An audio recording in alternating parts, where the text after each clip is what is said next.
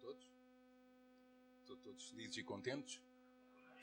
E alegres também? Ótimo. Espero que eu não deite isto abaixo. Ainda vim mais para aqui. Eu gostava mais do púlpito antigo, para ser franco. Graças a Deus. É um prazer de novo vos ver. São cinco anos, cinco anos e três meses que não vos vejo. Um, e é um prazer estar aqui convosco. Muito grato mesmo. Amém. Senhor meu Pai, eu quero te agradecer pela salvação que em Cristo Jesus, nosso Senhor, alcançamos por tua graça e favor, Senhor. Sabemos que pelas feridas de Jesus Cristo na cruz do Calvário, este Senhor Domingos foi sarado, Senhor porque na realidade não há doença ou enfermidade alguma que se possa suster quando o teu nome é mencionado. E é em nome de Jesus Cristo que nós declaramos que aquela doença não tem parte integrante na vida desta pessoa, porque Jesus Cristo não veio, eh, não veio senão para cumprir a sua vontade, que era tirar as doenças e as enfermidades das pessoas. Foi por isso que pagou o preço, Senhor. Por isso estamos gratos, meu Pai. Muito obrigado, então, te agradecemos pela cura, pelo livramento completo deste Senhor Domingos, Senhor. Nós queremos que tu farás esta obra no seu coração, na sua vida, nos seus pulmões, em todo o seu corpo, Senhor. Em nome de Jesus Cristo. Amém. Muito bem. Eh, eu não vou pregar para vocês. Eu também não vou ensinar. É, vou conversar convosco, se permitirem que eu converse convosco. Posso? E. Perdão. E gostava de falar um pouco sobre vida no Espírito. Em Romanos, em Romanos capítulo 8, nós temos dois tipos de vida: que é a vida na carne e a vida no Espírito. E, portanto, nós sabemos que viver na carne é algo que Deus não aprecia. Certo? Hum? É um mesmo fraquinho, mas pronto. Se lerem Romanos capítulo 8, vocês vão verificar que isto está lá escrito, não é? Mas eu já vou referir isso um pouco mais à frente. A vida no Espírito a minha vida ministerial e espiritual começou precisamente assim. Não sei se alguma vez contei estas histórias. Uh, tenho a impressão que nunca tive essa oportunidade, mas a minha própria conversão envolve dois seres espirituais, dois anjos, em que eu estava no meu trabalho e por incrível que pareça, encontrei, numa dada altura, dois grandes homens à pega um com o outro. E achei estranho. Dois homens crescidos à pega. Se fossem dois garotos, ainda compreenderia. É que os garotos também, quando vão à pega, cinco minutos depois já têm as pazes feitas. Isso é muito interessante. Gosto muito dos garotos. Por esse princípio também. Mas eles estavam a pegar um com o outro porque tinham encontrado um objeto. E ambos agarraram aquilo. E um puxava para um lado, outro puxava para o outro, e dizia um para o outro: Isto é meu, eu encontrei primeiro, é meu. E o outro dizia exatamente a mesma coisa. E puxavam para trás e para frente, para trás. Bem, eu achei aquilo uma parvoíce, então eu segui caminho e fui-me embora. Mas de regresso, passando ali por aquele sítio, era inverno, havia muita neve, Normalmente nós caminhamos por um trilho já pisado porque custa menos a caminhar. E lá eu vou passar pelo mesmo sítio e o objeto pelo qual eles estavam a pegar um com o outro estava lá no Monte Neve. Eu assim, ora, estes fulanos, pá, quase degladiavam aqui assim e agora deixaram aquilo ali. E eu estava muito curioso em saber o que, é que era aquilo, porque, não é? Mas também não queria lá ir muito, porque havia muita neve e ia-me sujar todo e suou para um cinto quente, aquilo derrete no, na, na, roupa. E confortável, a gente sente muito frio.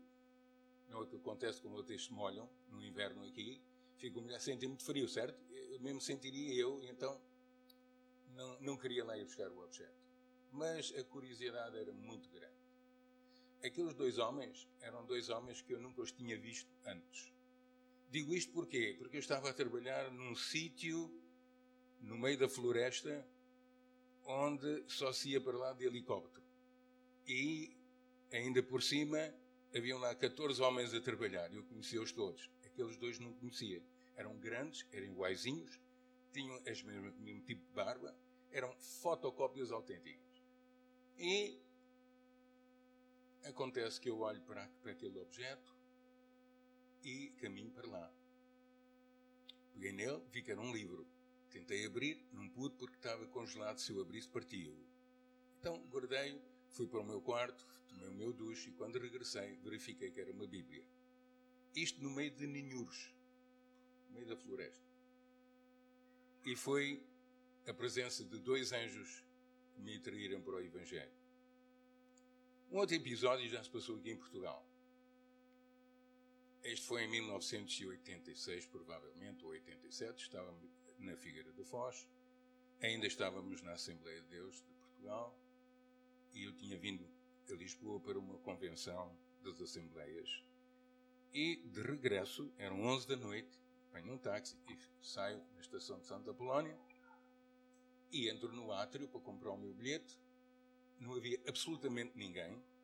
E aqui outros dois grandes homens vêm e começam-me a sacudir de um lado para o outro, a empurrarem-me, mas uh, impetuosamente. Eu sentia-me um, um boneco no meio deles, dos dois. Eles diziam: Foi ele, foi ele, chamem a polícia. Entretanto, vem a polícia, junta-se ali uma multidão de pessoas e já me arrastavam por ali fora. Eu assim, mas eu não fiz nada. Vão acusar-me de quê? Quando eu vi que o caso estava um bocadinho mal parado, eu clamei interiormente pelo nome de Jesus. Mas eu só disse Je.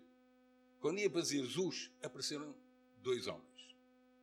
Um ficou a três metros de mim e o outro ficou entre mim e todos os outros.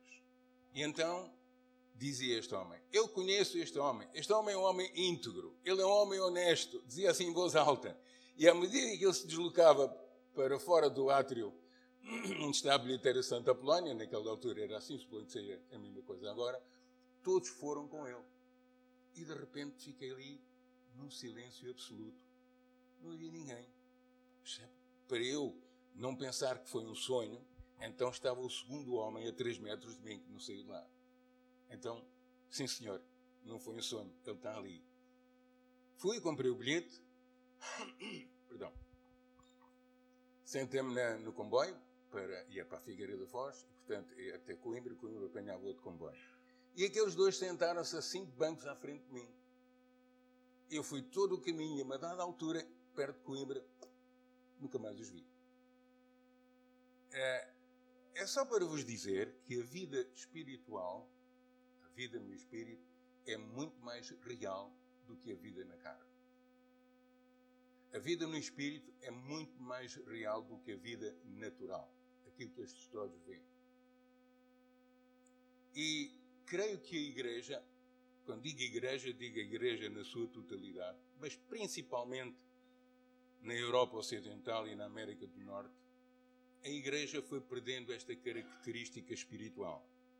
Tornou-se materialista, uma igreja que só olha para cifrões, para números. Isto é Europa Ocidental e América do Norte, muito generalizado. E eu hoje sou pastor do, de, de, das Assembleias Pentecostais do Canadá fui de novo consagrado em, em janeiro de 2013. Um processo muito alongado, com muitas entrevistas de vários pastores fazendo perguntas a mim e à minha esposa. Fomos testados mesmo para podermos ser de novo consagrados. Aqui é mais fácil, aqui só impõem as mãos. Lá tive três anos de processo. Não é fácil. Ninguém passa assim à primeira, nem à segunda, nem à terceira. Mas assim aconteceu E eu verifico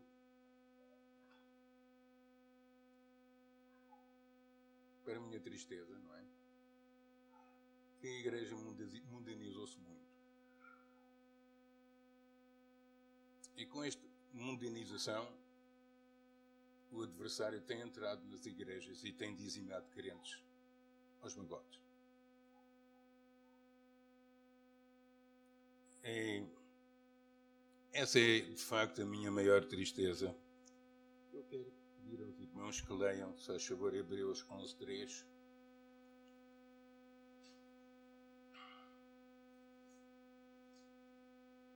Tanto a minha vida espiritual começou, espiritualmente falando mesmo.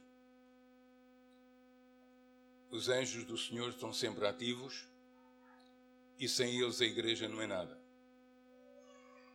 É?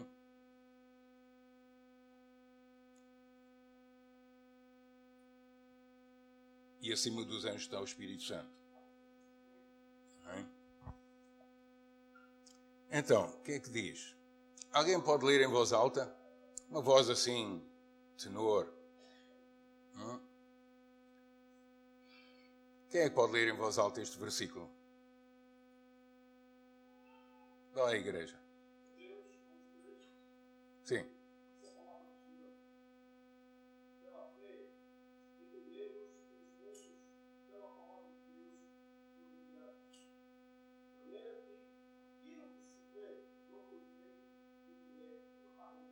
Muito bem. Muito obrigado, irmão. Portanto, o que diz é de maneira que o visível não foi feito daquilo que se vê. O que significa que o espiritual está sobre o natural. Antes de haver vida natural, havia a vida espiritual. E como vemos neste texto, a vida espiritual criou a vida natural significa que a vida natural está sob a vida espiritual. Certo? Portanto, como vimos, o reino espiritual onde nós estamos foi criado, o reino natural onde nós estamos foi criado pelo reino espiritual. Um, e este reino espiritual é um reino onde habitam seres espirituais. Certo?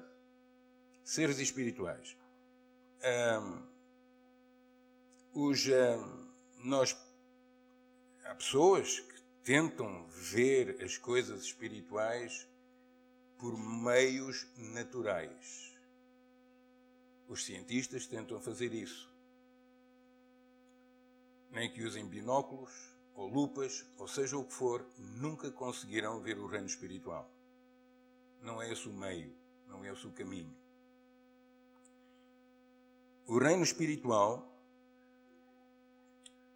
é um reino real, como já referi, mais real do que aquele que usamos com os nossos olhos carnais.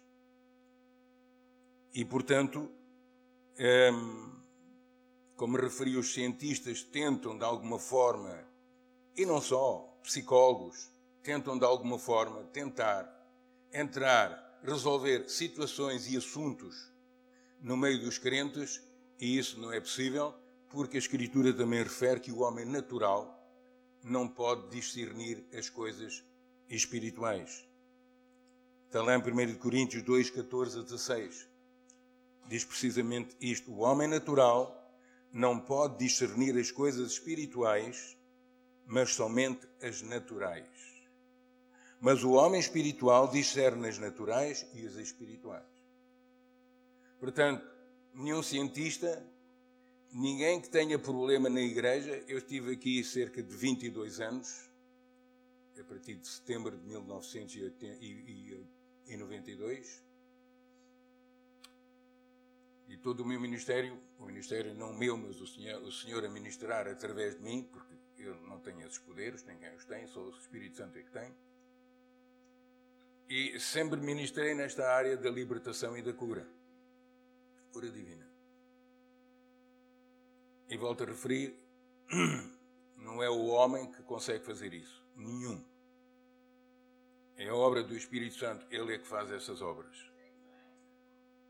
Como vê, o Espírito Santo, ou seja, o Espírito do nosso Senhor Jesus Cristo. É Ele que opera na terra tanto o querer como o efetuar. Fora dele não há um homem que consiga fazer algo parecido. Ninguém, não há nenhum homem, nenhum pastor, nenhum profeta, ninguém dos cinco ministérios de Efésios 4.11 consegue operar aquilo que só Deus pode operar. A igreja, por sua vez, devo dizer, é um grupo de, são um grupo de pessoas espirituais. E precisamos de entender que nós, nós existimos porque o espiritual, o Espírito Santo, nos criou e nos deu nova vida. É Ele, nós existimos na base dele e fora dele não somos absolutamente nada. Sem o Espírito Santo, somos apenas uma comunidade. Fazemos jogos, fazemos saídas, vamos ao campo, vamos ali, vamos acolá, mas isso o mundo também faz.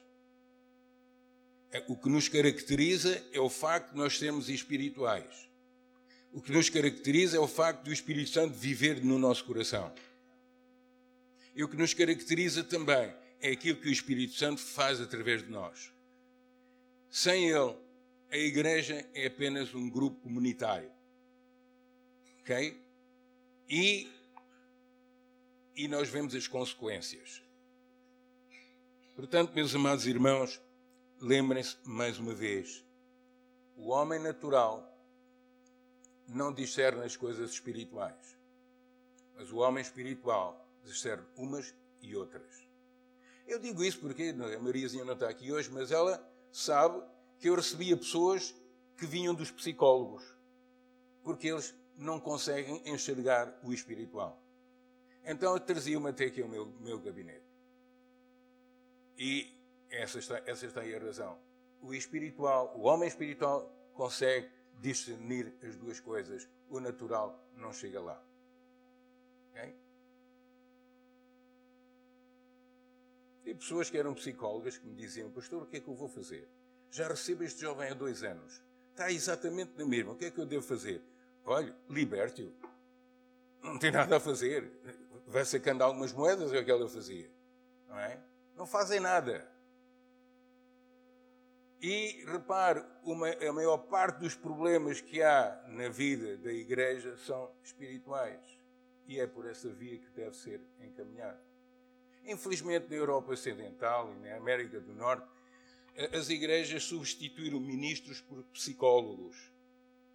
E daí a decadência da própria igreja. Eu, eu dizia isso há pouco, eu estive numa conferência do PAOC há dois anos atrás, e um especialista de igrejas na América, na, na América do Norte, segundo um estudo, uma estatística que fizeram, ele dizia que mais de 1.250 igrejas fechavam as portas por semana nos Estados Unidos. Por semana. Pastores que se suicidavam, ou ficavam prisioneiros do diabo por alguma coisa. Há uma situação. Aliás, devo-vos dizer, não é nada difícil o diabo estar presente aqui, em algum destes assentos. Nada difícil.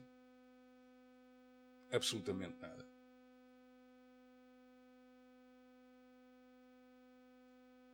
E, portanto, meus amados irmãos, temos que viver como igreja, não como um grupo comunitário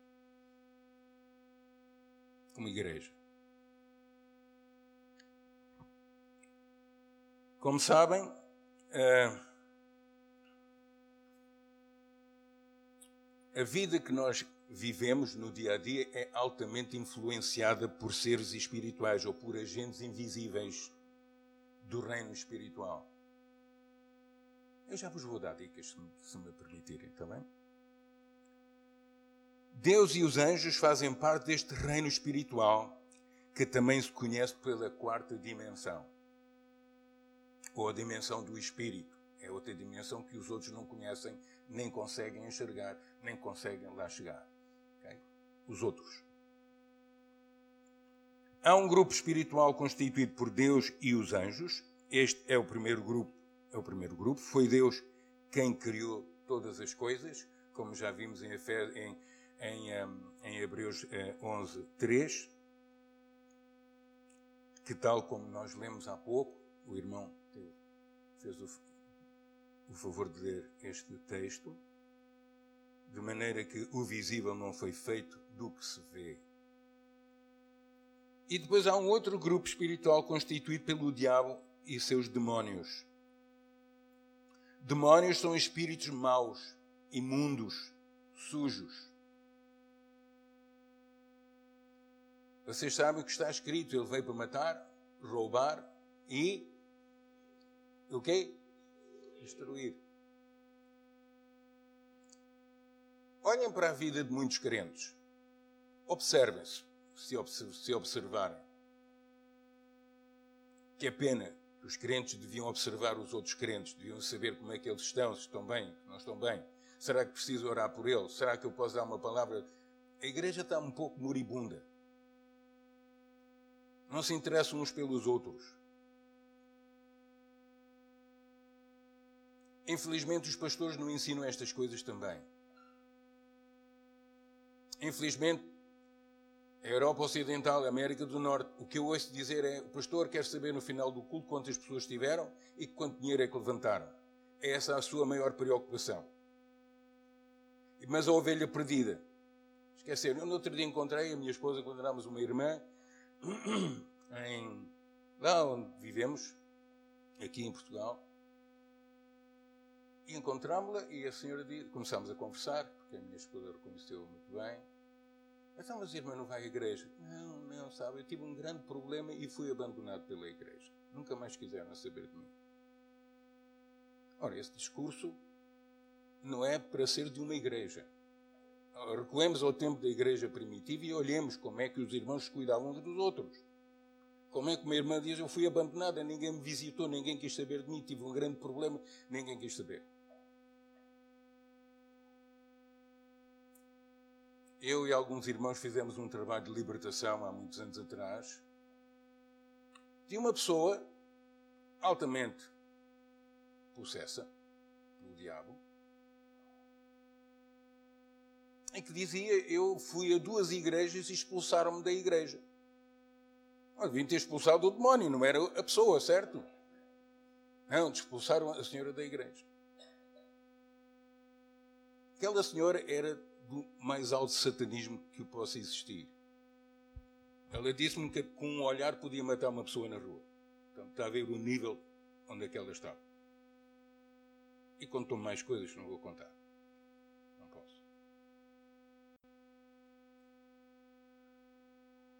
E ela tinha na sua lista negra de pessoas a abater esses dois pastores. E o faria se não tivesse passado pelo processo de libertação que aqui aconteceu. Está a perceber? O mundo espiritual é mais real do que o físico, do que o natural. E a igreja parece esquecer-se disso. Ou então, não é esquecer, se calhar nunca viveu nada disso. É por isso que as igrejas vão diminuindo de tamanho e acabam por acabar por deixar de existir.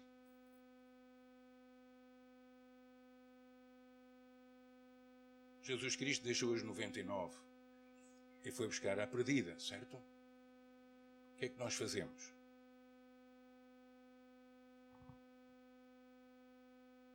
Eu dizia, há um outro grupo espiritual constituído pelo diabo e os seus demónios.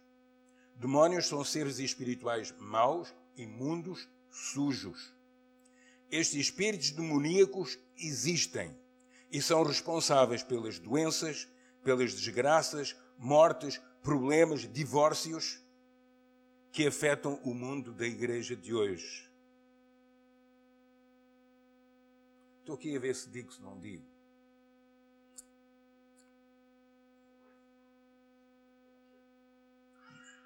Não sabe onde é, que eu, onde é que se meteria.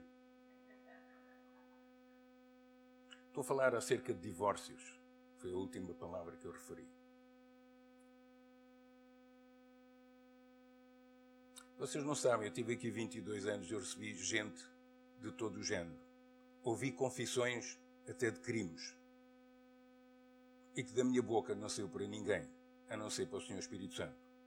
Que Ele é que sabe tudo, Ele é que pode tudo, Ele é que decide tudo. Entendem? Eu recebi pessoas de todo o país, até da África, vieram diretamente ao meu gabinete. Não sei porquê. Eu não sou famoso, famoso é o Espírito Santo, não sou eu. Eu sei que muita gente aqui da igreja não sabe o que é que eu fazia aqui. Por, por dizer a verdade, é a primeira vez em 22 anos que eu sou convidado para pregar num domingo de manhã. Nunca é que estive a pregar. E perguntar, pastor Jorge, ainda há batistério aqui?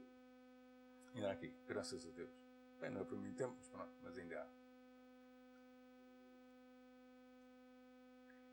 Exato. E eles são responsáveis pelas doenças, pelas desgraças, pelas mortes, pelos divórcios que afetam o mundo da igreja de hoje.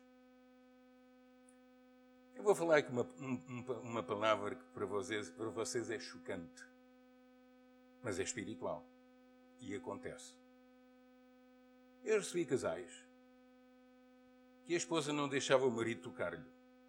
Passava meses, não tinham relações. Ela não queria, não deixava.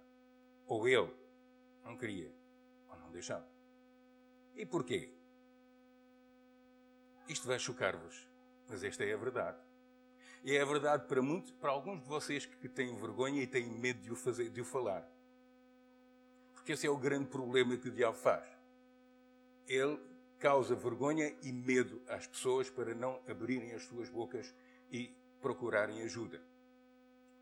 E vivem amarradas, vivem presas a ele. Ele sabe muito bem aprisionar. Vocês pensam que ele veio da última chuva? Estão enganados. Ele tem milénios. Ele sabe muito bem como atar um irmão. Repare, e vou dizer isto mais. O diabo não está interessado no mundo, porque o mundo já lhe pertence. O diabo está interessado na igreja e é aqui que ele deposita os seus evangelistas, entre aspas. É aqui que ele vem buscar. Neste momento, há mais pessoas que o diabo vem buscar à igreja do que a igreja vai buscar ao mundo. Alô, vocês estão cá? Esta é a verdade. E veja lá você que está de pé, não caia, porque de repente não sei o que é que lhe pode suceder depende da sua vida espiritual. Depende como é que você vive com Deus. Ok? Se há 1250 igrejas fecham as portas por semana nos Estados Unidos, pastores suicidam-se, pastores abandonam o ministério, são totalmente amarrados e aprisionados pelo diabo. Os crentes, assim então, neste momento, a maior parte do povo dos Estados Unidos está está no meio da bruxaria e da feitiçaria. Isto tudo por falta de conhecimento. A palavra de Deus diz: O meu povo perece porque lhe faltou o conhecimento. Quem é que deve dar o conhecimento destas coisas? Primeiramente, nós que temos de ler a Bíblia, se calhar não lemos. Segundo lugar, não oramos. Falava eu no outro dia um casal que estava em vias de divórcio. Tanta discussão no final, vocês oram? Não, nós nunca oramos juntos. Ah, não? Acabou-se a conversa. Sabe? A igreja precisa de orar. Eu lembro-me, em 92, 93, 94, nós tínhamos vigílias de oração, 70, 80 irmãos, todos os finais de semana. E esse tipo de oração que se fez catapultou esta igreja no final dos anos 90, no início dos anos 2000, é Deus. Eu não sei se isto alguma vez encheu, mas um dia eu orava por todas as cadeiras, as pessoas que se iam sentar, e e quatro cadeiras até ali à frente. Não sei se é verdade, se não é verdade. Mil e quatro cadeiras. Mil e quatro cadeiras estavam nesta, neste edifício.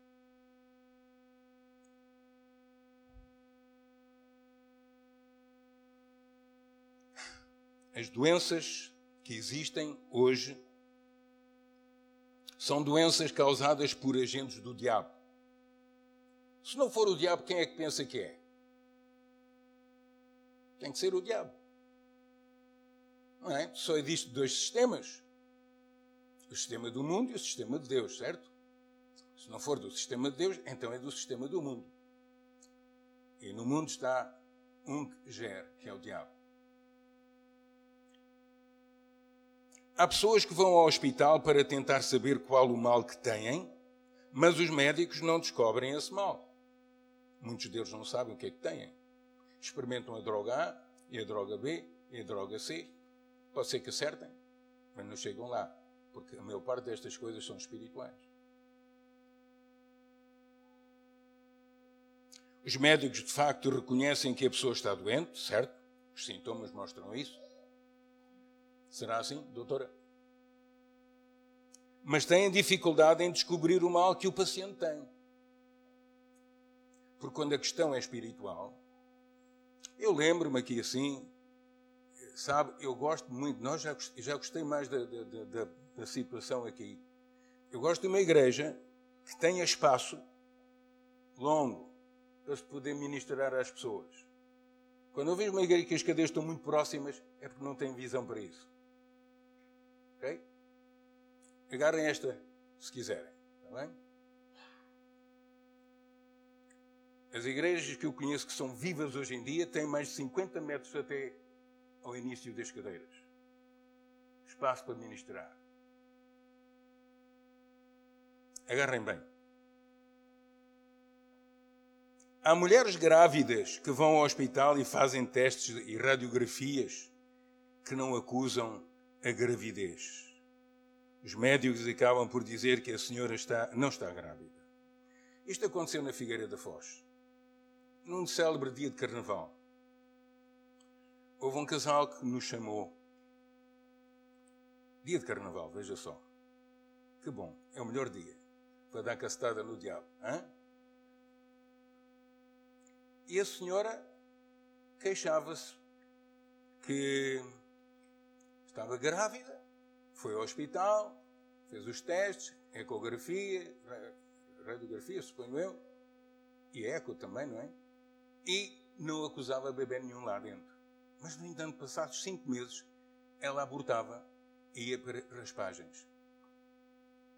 Depois, passado um tempo, de novo grávida. Hospital, testes. Não, a senhora não está grávida. Cinco meses depois, cinco meses depois, toca abortava e toca fazer segunda raspagem. Terceira vez, mesma situação.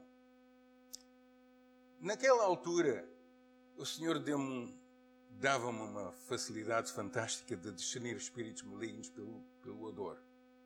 Onde quer que eu passava, eu sabia onde é que o bruxo fez a coisa. Então, dizem, olha, o bruxo não esteve aqui a fazer uma coisa. Ele diz, não, não, pastor, não teve ninguém. Veja lá, veja bem, tente lembrar-se e tal. Passado um tempo, já confirmava. Então, por todos os lugares onde eu passava, eu via onde é que o bruxo fez os seus trabalhos de feitiçaria.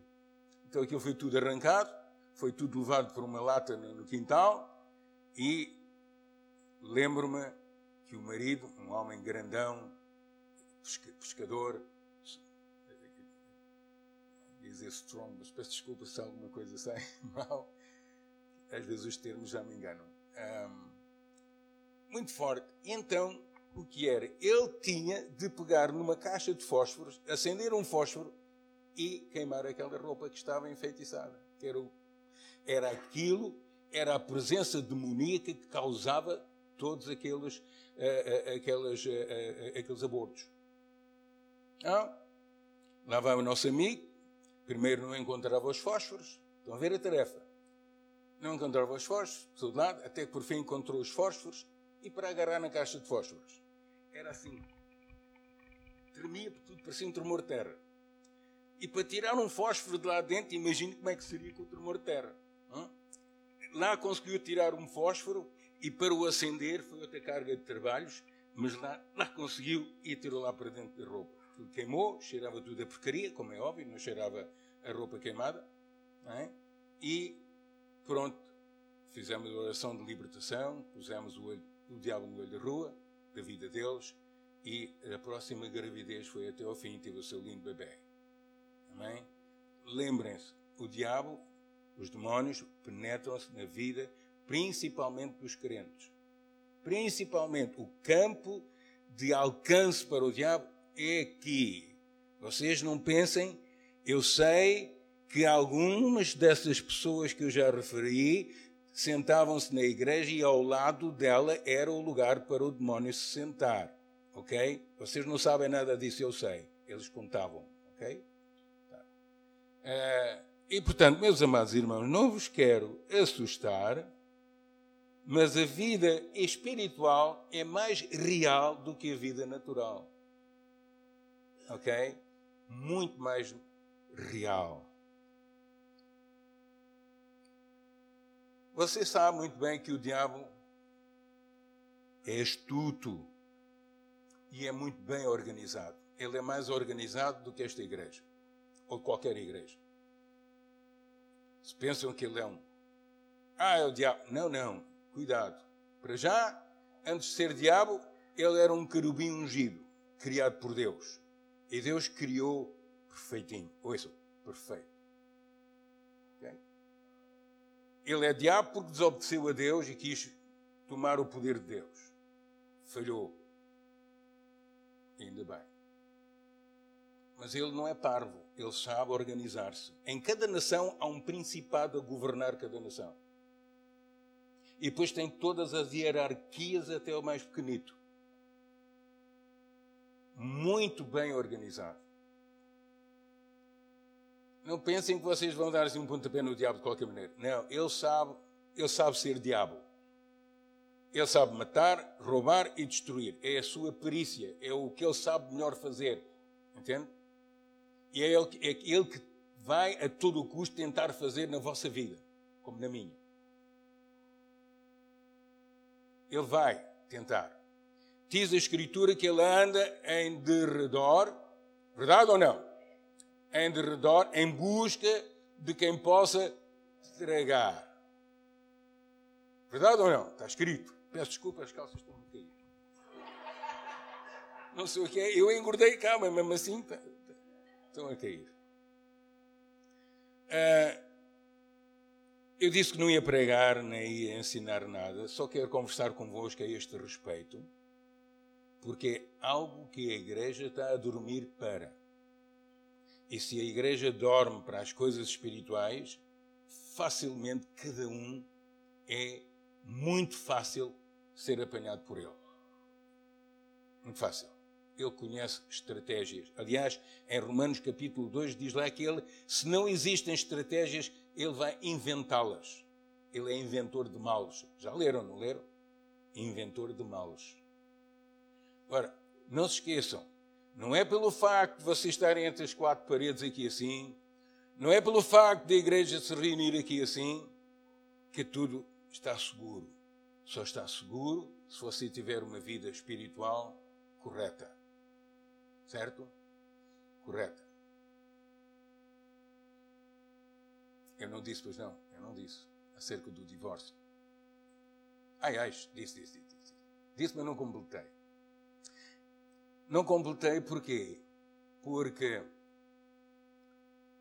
nessa situação a pessoa, o marido ou a mulher, não querem nada com o cônjuge porque têm relações sexuais com o demónio. Vocês pensam que isto é invenção? Eu, eu apanhei no meu gabinete pessoas assim. E como se relacionam sexualmente com o demónio, ela não quer nada com o marido, ou vice-versa e acaba em divórcio, como é óbvio. E o pior disso tudo, os descendentes acabam por ser, alguns deles, entram na promiscuidade, com homossexualidade e por aí fora. Isso nunca mais acaba. E isso tem que ser cortado de raiz, logo à partida. 22 anos eu fiz este ministério aqui e algumas vezes estava de manhã à noite. Ok? Havia muita gente. E há muita gente. Até há pessoas aqui no meio, aqui neste momento, que estão com problemas dessa área. Estão caladas, sofrem para si mesmas. Até que encontrem alguém de total confiança, porque isto é ouvir e calar. E se falar é só com o Espírito Santo. Eu já disse isso há bocadinho. Porque é que vinham até mim? Não sei. O que eu sei é que eu guardava para mim, não dizia a ninguém. E o Espírito Santo sabe disso e por isso as pessoas vinham. E essa é a situação.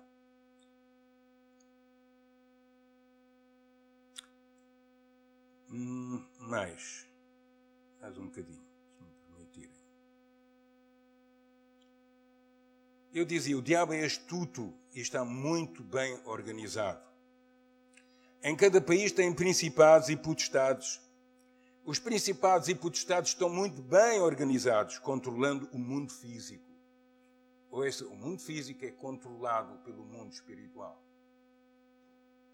Por que é que nós temos guerras e rumores de guerras e tanto lixo que há por aí no mundo inteiro? O que é que acham? Quem é que é? Quem é que impulsiona isso? É aquele que domina isto.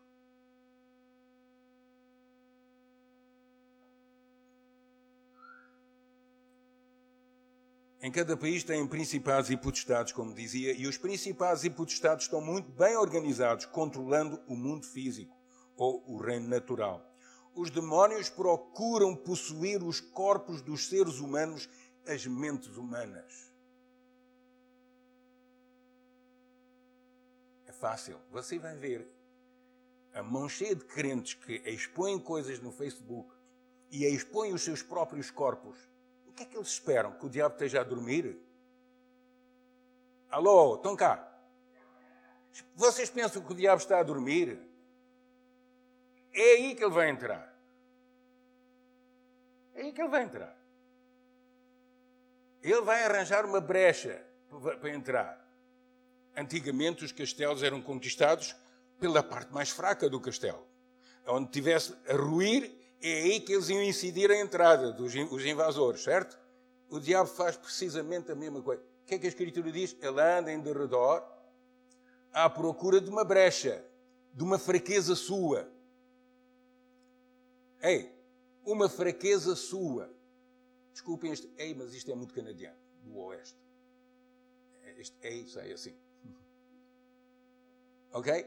Ele anda em derredor à procura de uma brecha Dê-lhe uma brecha e vão ver o que é que ele vai fazer da vossa vida. Como está a fazer dos outros. De muitos que já aqui estiveram. Não estou a dizer que todos, muitos. E de muitos dos que estão aqui neste momento. Nós temos que aprender a lutar contra esses seres espirituais malignos. Não vemos com os olhos físicos a sua ação mas vemos os resultados das suas ações. Alô?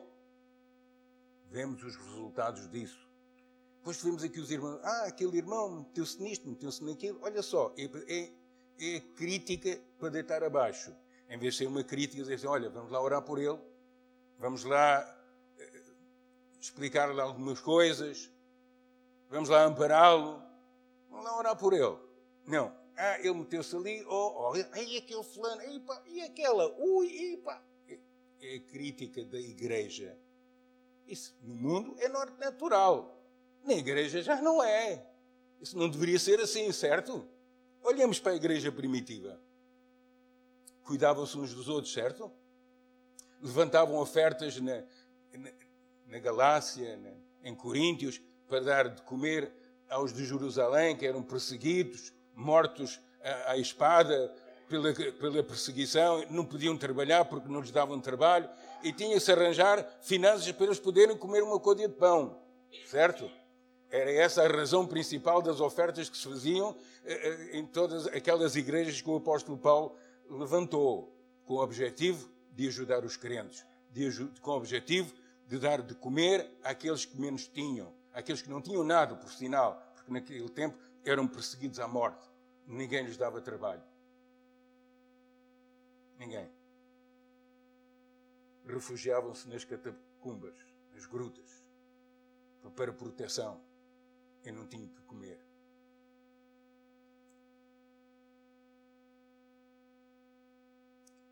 Portanto, como eu referia, nós não vemos com os olhos físicos a sua ação, a ação dos demónios, mas vemos os resultados das suas ações. Isso vemos. Como lutar contra esses seres que não vemos?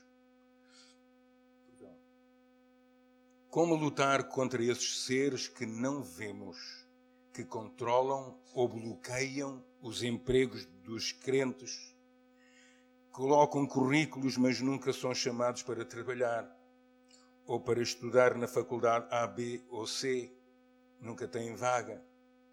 Há pessoas que têm negócios, mas não funcionam, não avançam. Há pessoas que querem casar, mas nunca casam. Há pessoas cujos casamentos estão a desmoronar-se.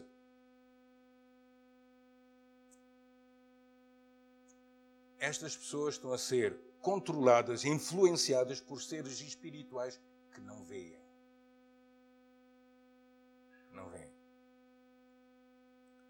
Igrejas sejam alerta, muito alerta. O reino espiritual controla e domina o reino natural. Vou volto a repetir isto.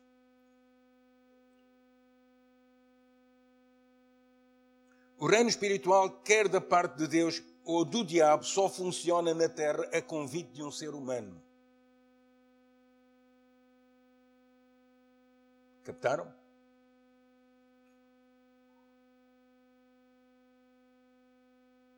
Quando o demónio entra numa pessoa, o objetivo desse demónio é destruir a pessoa que o convidou a entrar nele.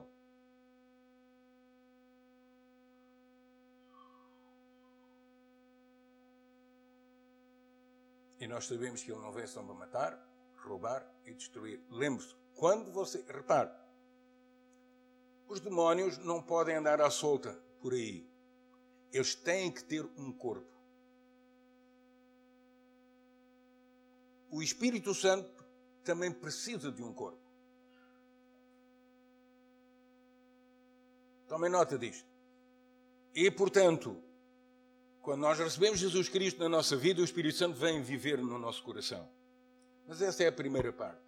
Jesus disse: Eu vou para o Pai, mas não vos deixarei órfãos. Eu vou enviar da parte do Pai, vou enviar o Espírito Santo para que esteja em, convosco e em vós. Aqui tem, aqui tem ensino, agora não posso entrar porque não, não há tempo para isso.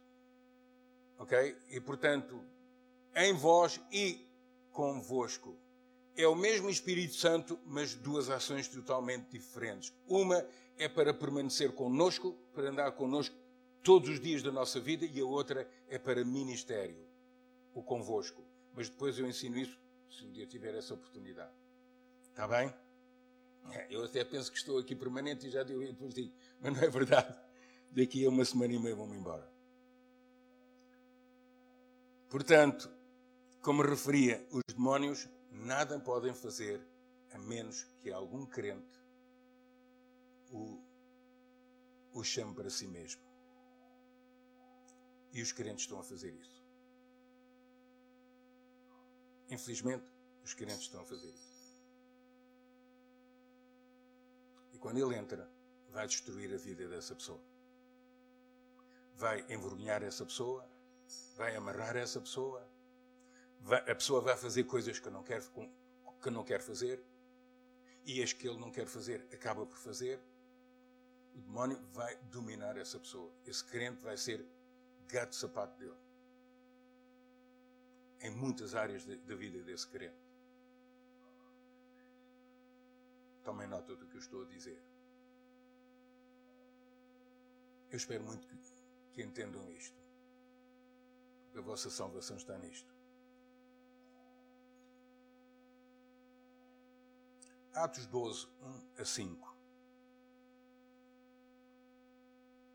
Vou entrar noutro sector da minha conversa convosco.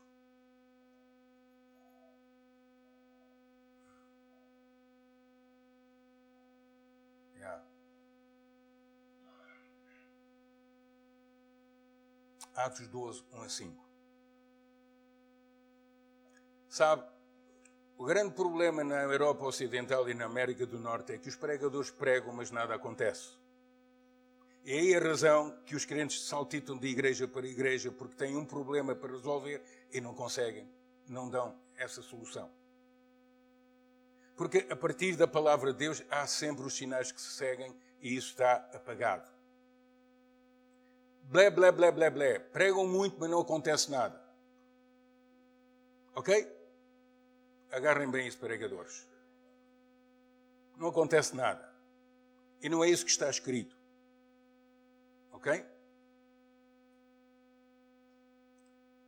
Por aquele tempo, matou ou mandou o rei Herodes prender alguns da igreja para os maltratar, fazendo passar ao fio da espada a Tiago, irmão de João. Vendo isto, vendo ser isto agradável aos judeus, prosseguiu prendendo também a Pedro, e era os dias dos pães asmos. Tendo-o feito prender, lançou-o no cárcere entregando-o a quatro escoltas de quatro soldados cada uma, para o guardarem, tencionando apresentá-lo ao povo depois da Páscoa. Pedro, pois, estava guardado no cárcere, mas havia oração incessante a Deus por parte da igreja a favor dele. Quando Herodes estava para apresentá-lo, naquela mesma noite, Pedro dormia entre dois soldados. É, é uma paz tremenda. Entre dois soldados. Ele estava preso com duas cadeias entre os dois soldados. Quando Herodes estava para apresentá-lo naquela mesma noite, Pedro dormia entre dois soldados, acorrentado com duas cadeias, cá está, e sentinelas à porta guardavam o cárcere. Eis, porém, que sobreveio um anjo do Senhor, e se não fosse um ser espiritual de Deus, ele ficava lá. Certo? Eis, porém, que sobreveio um anjo do Senhor, e uma luz iluminou a prisão, e, tocando ele o lado de Pedro, o despertou, dizendo: Levanta-te depressa.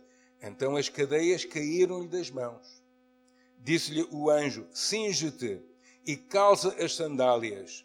E ele assim o fez. Disse-lhe mais: Põe a capa e segue-me. Pedro, pois estava guardado no cárcere, mas havia incessante, oração incessante, aliás, a Deus por parte da igreja a favor dele. Meus amados irmãos, esta igreja caracterizou-se pelo menos do tempo que eu estou cá, ou estive cá, pela oração. Ok? E foi através da oração que esta igreja foi catapultada para o sucesso. Perdendo-se a oração, eu vou dizer isto melhor assim: onde há oração, Deus está. Onde não há oração, o diabo está. Num casamento, onde há oração, Deus está. Onde não há oração, há divórcio.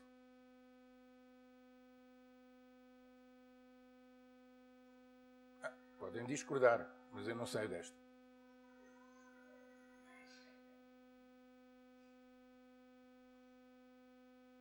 Ok? E portanto eu queria somente dar estas dicas aos irmãos. Gostaria de falar de outras coisas mais, o tempo já não deixa. Talvez daqui a dois anos me derem a oportunidade. Amém? Queria terminar precisamente com esta reflexão de Atos 12, 1 a 5, sobre a oração. O Tiago foi morto não houve oração. Pedro não foi morto. Porquê? Porque houve oração. O que é que vocês querem para esta igreja? É através daqui que vão lá. Não vão lá de outra maneira. Não vão lá. Podem cantar cânticos muito bonitos, podem pregar eh, pregações muito bonitas, até podem fazer orações muito bonitas. Mas devo-vos lembrar: a carne canta assim, a carne prega assim, a carne ora assim. E a oração na carne, Deus, cânticos na carne, Pregações na carne, Deus não ouve, pura e simplesmente, porque a carne é inimizade contra Deus. Ok? Pregação é a palavra. Cânticos é a palavra. Oração é a palavra. Porquê? Porque esta é a linguagem que Deus conhece e entende. Cante-lhe numa linguagem que ele não entenda e não passa daqui do teto. Não passa. É, é exibição, se não for a palavra a ser cantada. Se não for a pregação a ser falada, ser da palavra, ser a palavra a ser falada. E a oração de igual modo. Temos que nos compenetrar que esta que é a verdade. E se continuamos a sair dela, a igreja não vai avançar, porque o diabo vai tomar conta dela. Ok? Ficam aborrecidos comigo? Não quero saber. Eu falo aquilo que o Senhor põe no meu coração. Ok? Portanto, esta é a realidade. Cantem-lhe um cântico que não esteja na palavra de Deus e ele vomita isso, porque isso não chega a lado nenhum. Preguem-lhe uma pregação que não esteja. A gente vai buscar, muitos pregadores vão buscar a psicologia, vão buscar.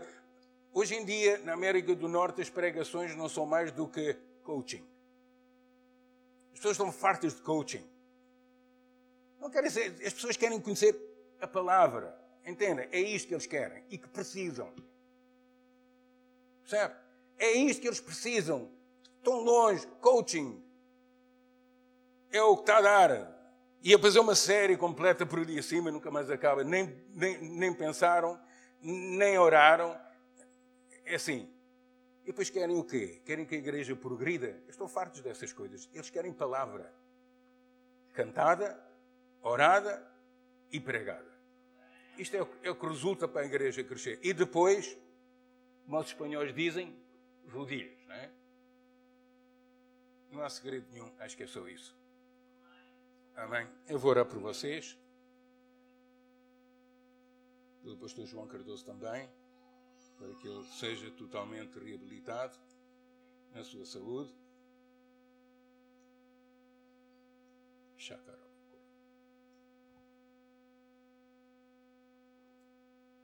Não cessem de falar línguas estranhas, não cessem de orar em línguas estranhas. Nunca, nunca. Nunca. Já cara. Lembrem-se, cantou-se um cântico há bocadinho que falava da presença. A presença do Espírito Santo é assim. Ela vem assim. Não estejam equivocados, não há outra forma. Querem sucesso ministerial? É assim. Eu o conselho que vos dou foi o que eu sempre fiz no meu ministério. Ok? A palavra é que o diz, não sou eu. Amém.